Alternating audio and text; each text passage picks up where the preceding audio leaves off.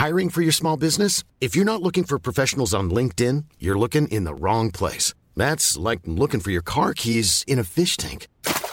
LinkedIn helps you hire professionals you can't find anywhere else, even those who aren't actively searching for a new job but might be open to the perfect role. In a given month, over 70% of LinkedIn users don't even visit other leading job sites. So start looking in the right place. With LinkedIn, you can hire professionals like a professional. Post your free job on linkedin.com slash people today.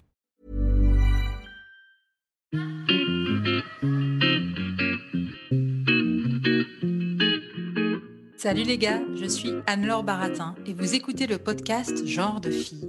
Chaque semaine, je reçois une fille unique en son genre pour parler sans tabou de mission de vie, de galère, de déclic ou non, de féminin, de maternité ou pas, tout ça, tout ça. Par leur parcours, leur engagement et leur choix de vie, elles m'ont bluffé et j'ai à cœur de vous les faire découvrir. Je sais qu'elles vous inspireront. J'espère maintenant que leur parole vous permettra d'avancer, de choisir, de décider. Et maintenant, place à l'épisode du jour. Bonne écoute cet épisode a été rendu possible grâce à Baratin, etc. Baratin, etc., c'est toujours mon agence de création édito qui donne de la voix aux femmes. Alors aujourd'hui, au micro de Genre de Fille, je reçois Héloïse Boll. Héloïse est une ancienne journaliste de la presse économique. Elle est conseillère en gestion de patrimoine et surtout la fondatrice d'Oseille et compagnie, perso j'adore le nom, une société indépendante. Bonjour Héloïse, je suis ravie de te recevoir au micro de Genre de Fille. Comment ça va? Ça va bien, merci Anne-Laure, et toi? Euh, Écoute, ça va, je suis très contente de te recevoir. Euh, on n'a pas encore discuté ensemble, mais moi, je t'ai découverte grâce à une newsletter de Géraldine Dormois, qui est une journaliste. Alors, je ne sais pas si c'était dans sa newsletter ou dans un post Instagram. C'est une journaliste que je suis depuis de nombreuses années. Elle avait participé à tes ateliers où elle avait fait appel à toi pour parler d'argent ou pour apprendre par rapport à l'argent. Donc, moi, c'est comme ça que j'ai découvert ton entreprise qui s'appelle donc Oseille et compagnie. Et j'ai trouvé que le nom était génial. Après, je me suis mise à te suivre sur Instagram. J'ai découvert tes posts, le ton qui m'a vraiment beaucoup plu parce que ça mêle à la fois humour tout en étant extrêmement rigoureux sur ce thème qu'est l'argent. Et j'aimerais que tu nous racontes un peu ton parcours. J'ai vu que tu avais été journaliste pendant de nombreuses années. Comment t'es passé de journaliste à Oseille et compagnie? J'ai été journaliste, oui, pendant quasiment 20 ans et euh, essentiellement dans la presse économique, en fait. Et dans la presse économique, mes premières années étaient euh, consacrées à l'épargne des particuliers et au sujet de comment investir, euh, comment bien négocier son crédit, comment placer son argent, etc. C'était pas nécessairement une voie que j'avais choisie au départ. Pour moi, c'était une porte d'entrée dans la presse économique parce que c'était des services où il y avait des places à prendre à ce moment-là. Tu n'étais pas branchée sur ces sujets-là spécialement? Oh bah non, moi j'avais 25 ans, je commençais à bosser. Enfin, j'étais pas, non, j'étais pas du tout ni spécialement au courant, ni spécialement intéressée par ces par ces sujets-là. J'aimais beaucoup moi l'économie, la vie des entreprises, l'environnement de travail, etc. Il se trouve que c'est l'endroit où il y avait des jobs à prendre, donc j'ai pris. Je me suis dit je pourrais bouger un peu plus tard. Et j'ai découvert un univers en fait, parce que effectivement tout ça peut paraître très technique, un peu rébarbatif. écrire des articles sur les contrats d'assurance vie à 26 ans, bon bah tu peux te dire oh là là, oh la pauvre. J'avais des copains qui faisaient des faits divers et tout ça, c'était c'était beaucoup plus rigolo et ça les nourrissait beaucoup plus. Mais en fait, assez vite, déjà, je me suis rendu compte que tout ce que j'apprenais et tout ce que je traitais comme sujet avait une utilité assez importante, en fait. Mmh L'air de rien, c'est très important quand on gagne ses premiers salaires et, et qu'on a, enfin, qu'on se pose au bout d'un moment légitimement la question de ce qu'on va en faire. Et puis par ailleurs, il y a eu quelque chose d'assez d'assez sympathique, c'est que j'ai assez vite eu quelques échanges, même si c'était pas très souvent, avec des lecteurs et des lectrices. Et ça, et eh ben c'était c'était super riche en fait comme comme comme échange. C'était très concret. Alors il y avait parfois un côté un peu irrationnel où on, disait non mais vous pouvez pas. Je me souviens d'une dame qui m'avait appelé en disant mais j'ai de l'argent pour ma jeune sœur qui est handicapée, je voudrais le mettre sur un produit. Et je lui avais dit, mais c'est beaucoup d'argent quand même, vous, faites devriez faire attention. Ah, mais pourtant, on nous donne la réclame. Sur telle radio. Bref, il y, avait quand même une part d'irrationnel dans tout ça et de d'envie un peu d'écouter des messages qui te faisaient un peu rêver, tu vois, et, et qui te vendaient un peu un peu la lune. Et bon, il se trouve que j'ai commencé à travailler en 2000. les marchés avaient déjà été un peu secoués, enfin, travailler sur ces sujets-là. Les marchés avaient déjà été un peu secoués. Et puis après, en 2001, avec les attentats, etc., ça a été la dégringolade. Et finalement, tous ces actionnaires et ces, ces, nouveaux actionnaires, ces gens qui étaient très sûrs d'eux, très alors là où je travaillais, il y avait beaucoup d'hommes et, certains avaient un côté un petit peu je montre mes muscles, je suis trop content de ma performance, etc. Bah, tous ces gens-là se sont retrouvés avec comme tout le monde en fait, dans, des situations où, si tu veux, tant que les marchés montent, tout va bien, et puis, euh, quand les marchés dégringolent, il faut garder son sang-froid, et, euh, selon la vitesse à laquelle il dégringole et la durée pendant laquelle il reste bas, et eh ben, euh, tu, gardes plus ou moins ton sang-froid, même si tu sais que ça va finir par remonter, etc. Et c'est très très riche. Alors aujourd'hui, il y a beaucoup plus de littérature sur les biais qui te poussent à continuer à investir, même quand on te dit qu'il faudrait que tu ralentissent, les biais qui te poussent à vendre alors qu'il faudrait que tu gardes tes titres, etc. Mais il y a beaucoup d'irrationnel en fait dans l'investissement et l'idée c'est de d'essayer de, de, remettre quand même une dose de bon sens euh, là-dedans euh, et, et, de d'aider un maximum de gens à comprendre comment ça marche et à pas croire à, des solutions miracles. Oui. Parce qu'il y a une phrase qui m'a pas mal marqué où tu dis c'est sur ton site je me suis fixé pour objectif de servir tous les patrimoines petits et gros et de mettre les sujets financiers et patrimoniaux à la portée de de tous. Et donc, tu as été journaliste. Il y a un moment où tu t'es dit, OK, je me mets à mon compte. Est-ce qu'il y a eu un déclic? C'est venu progressivement? euh, alors, c'est venu, non, c'est venu progressivement. Euh, effectivement, quand on est journaliste, on vulgarise beaucoup et ça, c'est quand même une vraie euh, compétence en fait. Et puis, le vrai déclencheur, c'est que pendant longtemps, je me suis un peu posé la question de est-ce que j'allais rester journaliste toute ma vie? C'était pas forcément évident. Et puis, au bout d'un moment, je travaillais dans la presse écrite et c'est un secteur économique qui n'est pas très prospère et, mmh qui s'est beaucoup dégradé, en fait, dont les revenus se sont beaucoup dégradés. Et en fait, je me suis dit, je ne vais pas réussir pendant les 30 prochaines années à exercer dans ce boulot-là dans des conditions satisfaisantes, en fait. Donc, à un moment, je me suis dit, il faut que je bouge et que je passe à autre chose. Et en fait, la gestion de patrimoine, j'ai évidemment fait un bilan de compétences, je me suis fait accompagner, etc. Mais c'était quand même un peu une vieille idée. Il y avait le croisement de, plusieurs choses, en fait. Il y avait le croisement de sujets sur lesquels j'avais déjà une petite compétence que j'ai renforcée avec, en allant à la fac, en faisant un master de gestion de patrimoine, etc. Le croisement aussi de contact direct avec mes interlocuteurs, parce que quand tu es journaliste, Maintenant, tu peux avoir un petit peu plus d'échanges avec les réseaux sociaux, euh, avec tes lecteurs et tes lectrices, mais, mais sinon, tu sais pas trop euh, si, tes, si tes papiers ont plu, pas plu. Enfin, en presse écrite, tu n'as pas trop de retours donc l'idée d'avoir des interactions et puis l'idée de, travailler avec des particuliers en fait et des particulières.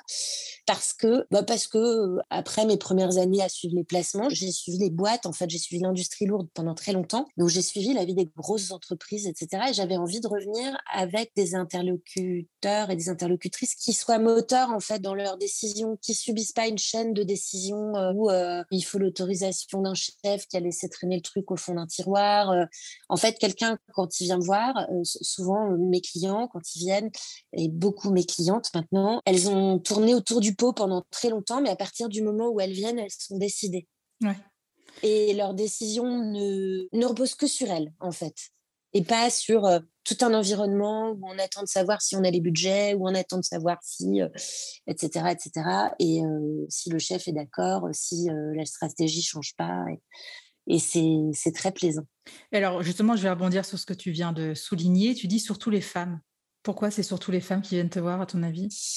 Alors, je pense que c'est parce qu'il y a trois ans, j'ai écrit un bouquin qui s'appelle Les bons comptes font les bons amants, qui est un bouquin sur l'argent dans le couple, un bouquin pratique pour essayer de comprendre un petit peu euh, comment euh, ton régime matrimonial peut avoir une incidence sur ta, ton patrimoine à la mmh. sortie. Tu étais un peu euh, précurseuse d'ailleurs, hein, parce qu'il y a trois ans, c'était pas encore un, on en parle beaucoup plus depuis cette année, je veux dire depuis un an.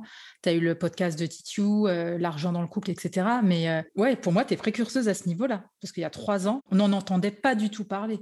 Bah, je te remercie. je suis très, très honorée de ça. C'est vrai. Non, non, mais c'était, euh, c'était important. Alors, il y a, y a, quand même des gens qui essayaient d'en parler, mais, mais euh, je ne sais pas, moi, quand je, quand je travaillais encore dans mon journal, c'est un sujet euh, qui n'intéressait personne, par exemple. Donc, j'ai, fait ce, j'ai fait ce bouquin et en fait, j'ai eu la chance d'avoir beaucoup de promos, ce qui était vraiment formidable.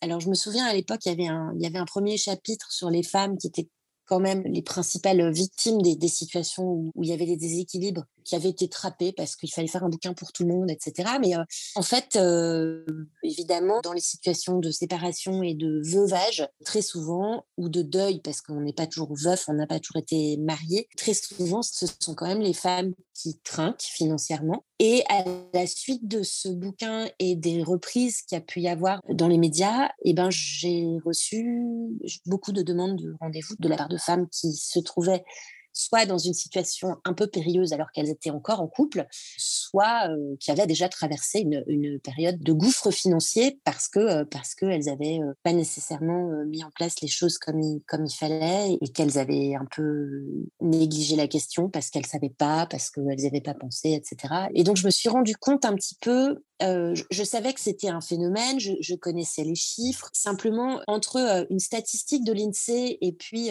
des femmes qui défilent à ton bureau avec des vraies histoires, des histoires parfois vraiment difficiles, finalement, l'exemple est souvent beaucoup plus parlant que le pourcentage. Alors, le pourcentage est utile, hein, mais moi, j'ai rencontré toutes ces femmes-là, enfin, toutes ces femmes-là, je ne les ai pas toutes rencontrées, mais j'en ai rencontré beaucoup dans ma pratique et je suis à chaque fois très impressionnée et très démoralisée parfois de, certaines situations que j'observe.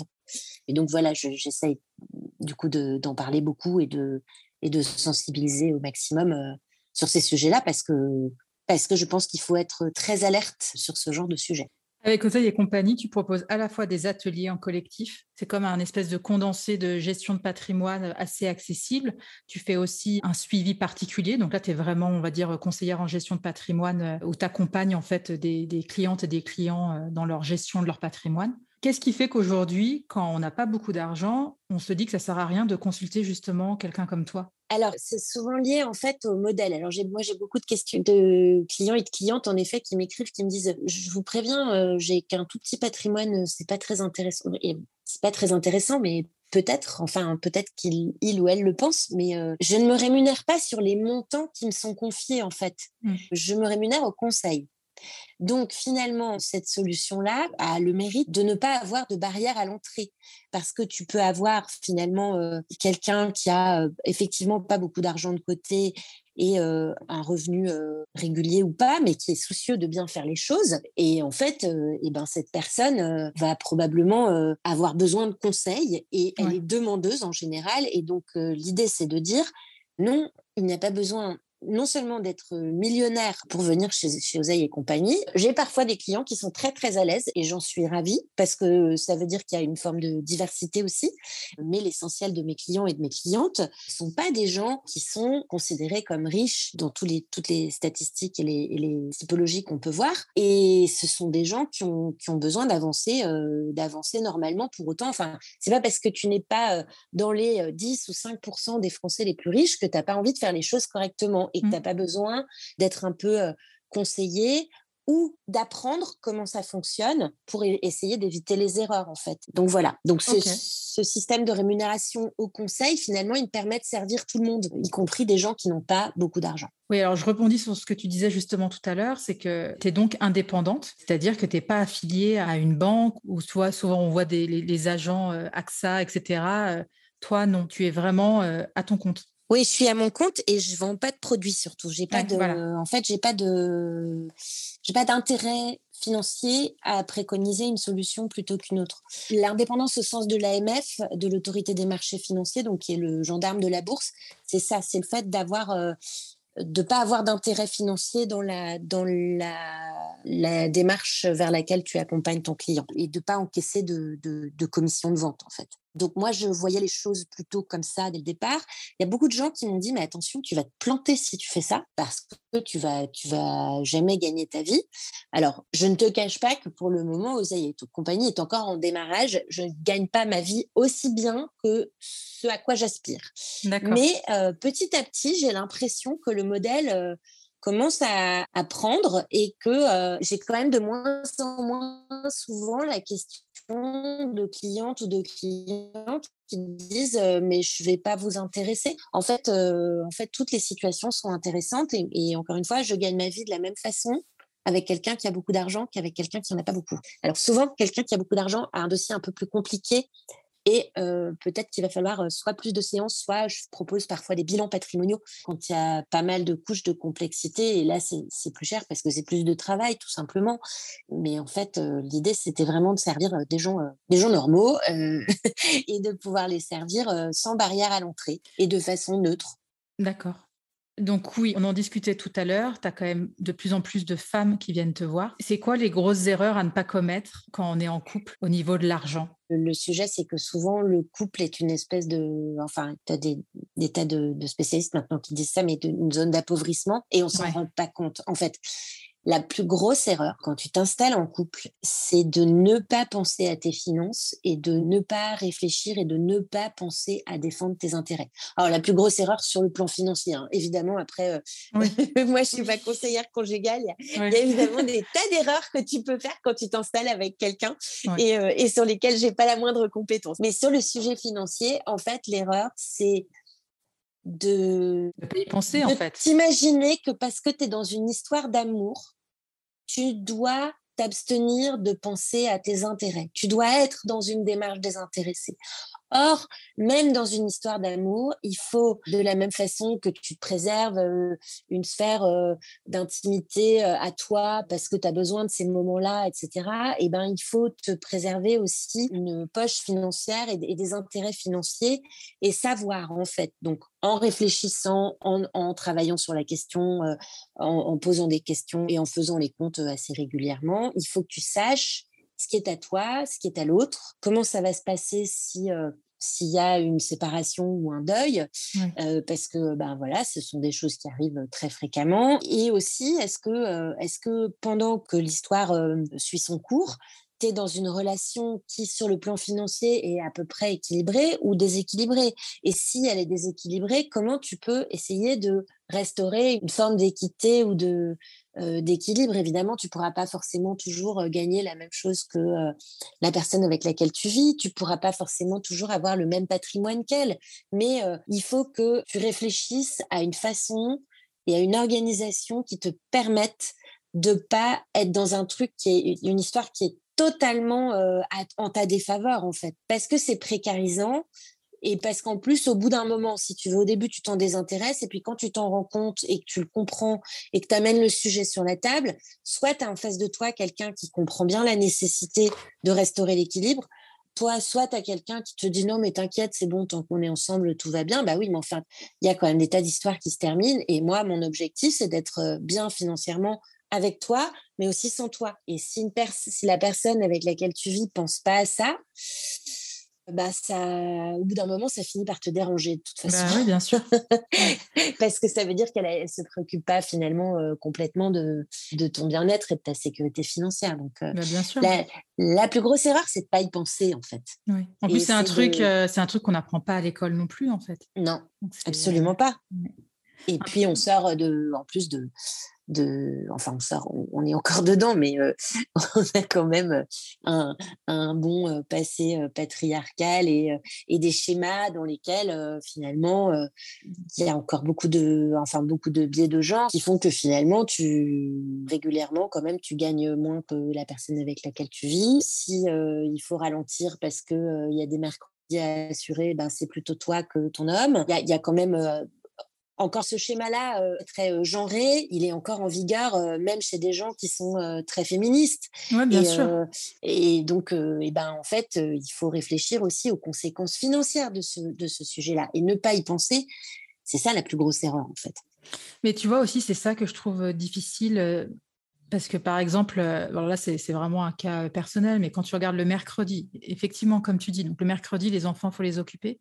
Et quand tu regardes après pour prendre par exemple une périscolaire qui s'occupe de faire les trajets, etc., mmh. le budget te semble énorme. Alors sur le coup, tu vas avoir tendance à dire, en tout cas pour moi c'est du vécu, de dire, bon non, on, prend personne, c'est bon, je m'en occuperai, je bosserai sur place ou je ferai... Tu vois ce que je veux dire ou pas? En fait, il y a ça aussi, c'est que... Ah bah, c'est un calcul, je, suis entièrement d'accord, que font beaucoup de gens. Alors que ce n'est pas la solution, mais on a, même comme, mais c'est d'ailleurs ce que tu dis, c'est quand bien même tu es ouverte, tu es féministe, ton mec l'est aussi, etc. En fait, c'est hyper dur de sortir de ces schémas patriarcaux qui font que tu te sens plus obligé, que l'autre de gérer des moments comme ça de vie familiale ou d'enfant et qui font qu'effectivement, à terme, et même d'ailleurs sur le coup, en fait, c'est pas comme ça que tu vas développer ta boîte si tu es à ton compte, par exemple. Oui, oui. En fait, tu pénalises ta carrière, tu pénalises ta situation financière et en plus, tu pénalises ta retraite parce que quand tu travailles pas, tu cotises pas. Alors quand, quand tu es à ton compte ou quand tu es, euh, ou quand es salarié. Et donc, euh, en fait, tu te pénalises à, trois étages de ta vie économique. Et c'est des arbitrages qui sont, qui sont très difficiles à faire et puis qui sont d'autant plus difficiles que donc on te dit oui, en fait, ben effectivement, si c'est pour que la nounou coûte plus cher ou les inscriptions périscolaires coûtent plus cher que ce que tu vas gagner en une journée, ben ça vaut pas tellement la peine.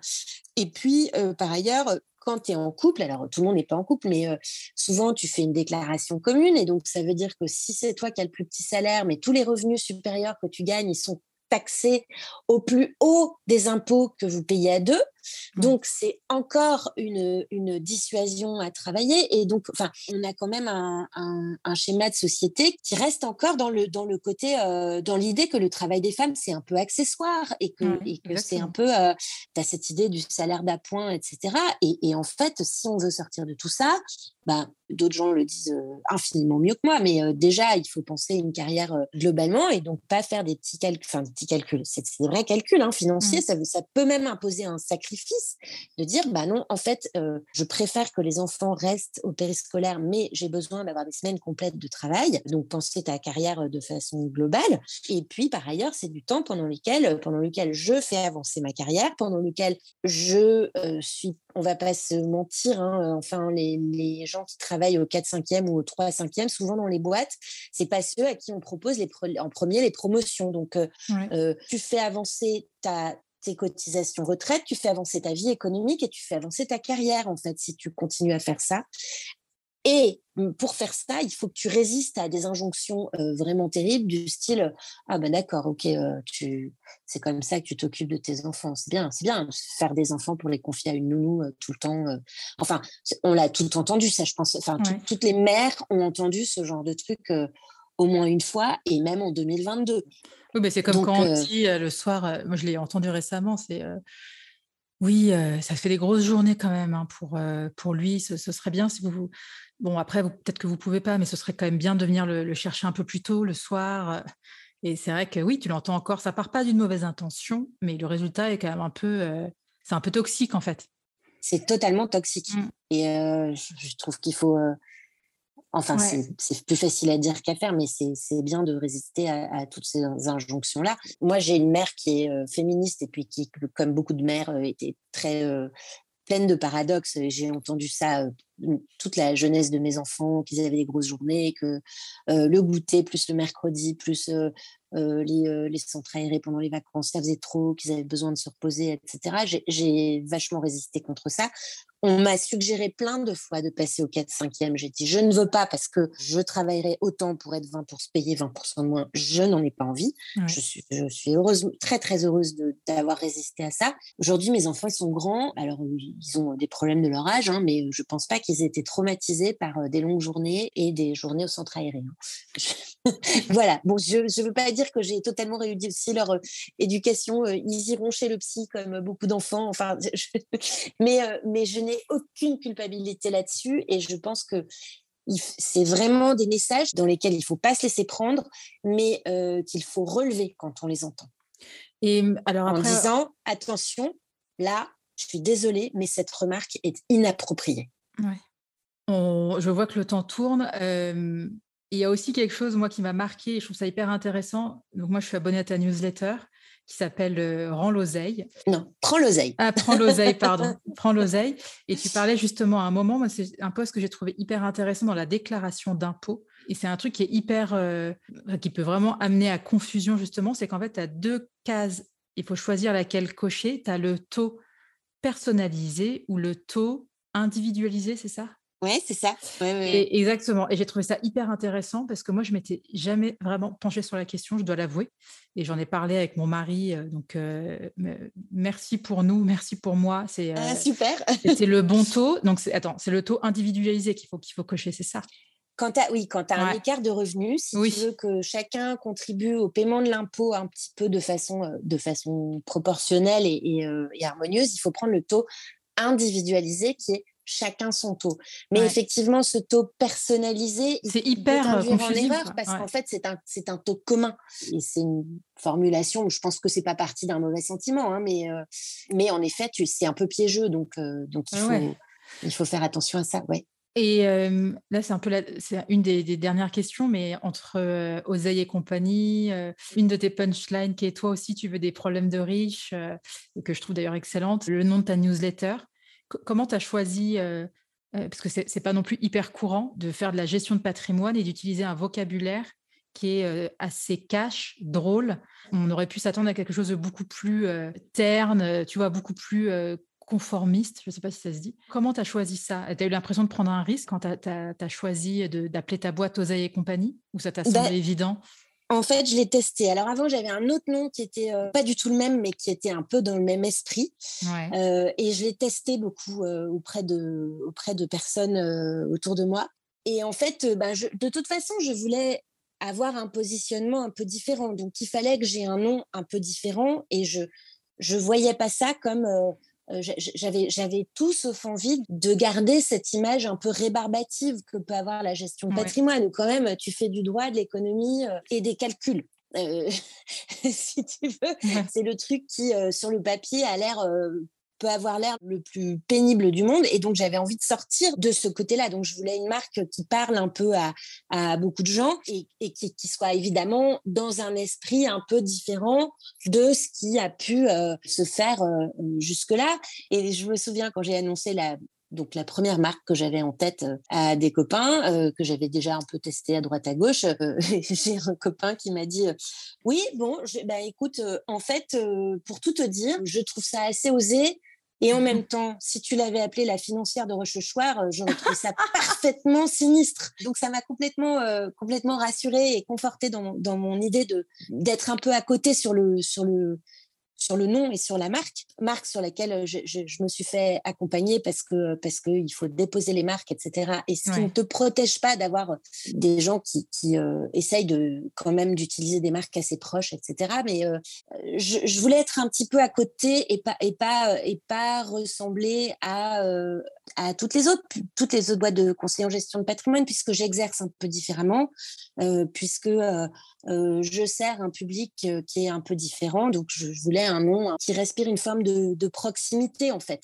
Et alors évidemment, j'ai eu des remarques au début. Il y a des gens qui m'ont dit mais ça va pas la tête, mais n'importe quoi. Euh, mes parents disaient tu es sûr quand même. Euh?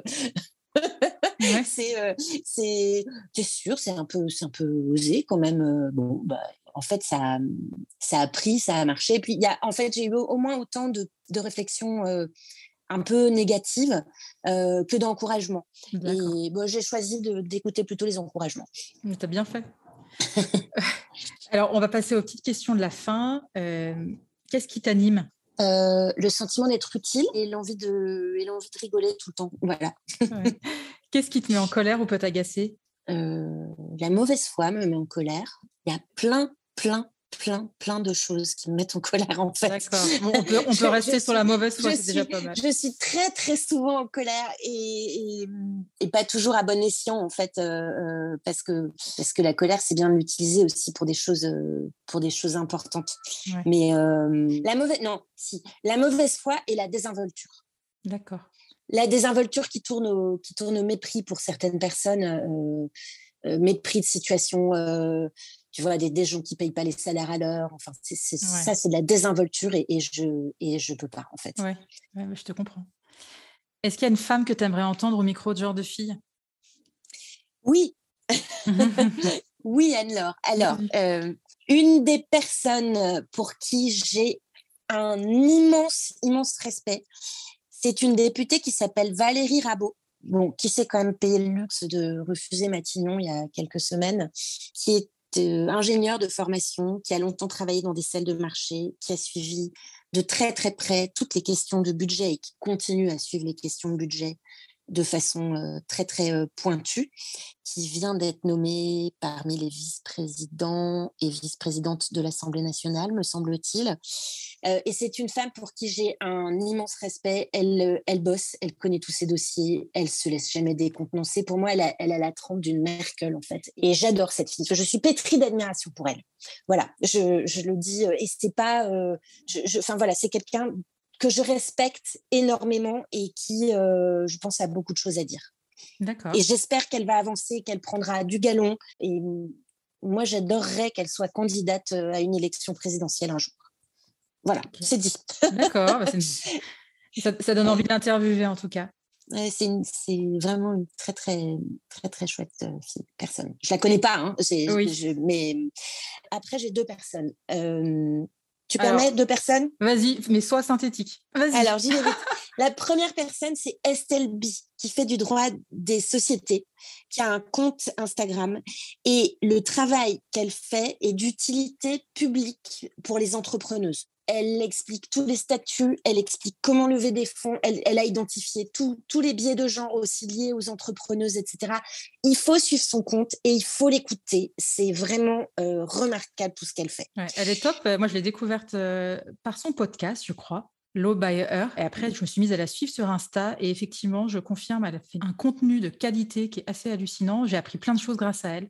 Et notamment, donc c'est une mini parenthèse, sur le fait que les femmes ont tendance à se mettre en statut d'auto-entrepreneur et à voir leur business un peu petit, alors qu'en fait, on a plutôt intérêt à se mettre directement en société. Je le dis très mal, elle l'explique beaucoup mieux, mais en tout cas, moi, ça m'a vraiment, j'ai appris énormément de choses à son contact. Bref, c'était une parenthèse refermée. Vas-y, je te laisse, je te laisse terminer, Loïse. Et la troisième personne, moi, que j'aimerais beaucoup entendre, euh, c'est Lisa Mandel, qui est une autrice de bande dessinée. Euh, vous avez peut-être euh, lu, je parle à tes auditrices, euh, une année exemplaire. Moi, ces planches quotidiennes ont, ensoleillé mon confinement. j'adore j'adore ce qu'elle fait. Elle fait, elle fait des choses sérieuses, elle fait des choses drôles, et surtout, il y a un an et demi, elle a dit je crée une maison d'édition avec d'autres auteurs de BD parce que on a besoin d'être mieux rémunéré, on a besoin d'avoir une juste rémunération pour notre travail et euh, bah, chez les éditeurs euh, mainstream, ça n'est pas suffisamment le cas. Et donc, elle est devenue chef d'entreprise et, je trouve ça euh, super intéressant. En tout cas, tu t'en parles très bien. Du coup, j'ai envie d'interviewer les trois. Mais en tout cas, OK, merci pour ces noms. Et puis, la petite question de la fin que je pose à chacune de mes invités. Quel genre de fille es-tu, Héloïse? Ah, j'ai pas préparé cette question. C'est pas grave, euh, et tu peux dire ce qui te passe par la tête. Euh, je suis une fille qui chante et qui siffle toute la journée. D'accord. non, non, sauf quand je suis en colère. Mais, euh, mais je chante beaucoup. Je sais pas si ça répond. mais si, c'est très si ça répond à la question, mais je chante. Je chante faux, hein, mais, mais voilà. C'est. Je trouve que la chanson et la musique, ça c'est pareil, la vie est courte et, c'est bien d'avoir des, euh, des moments où on, s'amuse et où, et où on fait la fête. Merci beaucoup, Héloïse. Merci Avec plaisir. Merci à toi, Anne-Laure. Et donc, vous pouvez suivre le travail d'Héloïse sur Instagram. Euh, donc, ton Instagram, c'est euh, Oseille et compagnie, c'est ça? Oui, oseille.et.compagnie. D'accord, euh, super contenu. Moi, je suis perso, je suis fan. Ta newsletter, c'est pas rend l'oseille. Prends l'oseille. Pourquoi je dis rends l'oseille? C'est hallucinant. Hein. Je ne sais pas s'il y a un truc à creuser.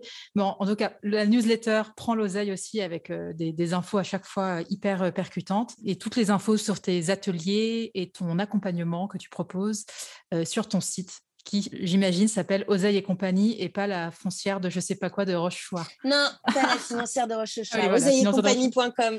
Ok. Merci beaucoup, Héloïse. À bientôt. Merci pour ton accueil, Anne-Laure. À bientôt. Au, revoir. Merci d'avoir écouté cet épisode, j'espère qu'il vous a plu. Si c'est le cas, partagez-le autour de vous et sur les réseaux sociaux. N'hésitez pas non plus à laisser un avis positif à propos de Genre de Filles sur vos applications de podcast. Pour ne rien manquer de Genre de Filles, suivez-moi à Anne-Laure Baratin sur Instagram. Si vous avez des compliments, des critiques ou des réflexions, n'hésitez pas. Merci à Marvin Marchand pour la musique du générique. Bonne semaine et à très vite. Salut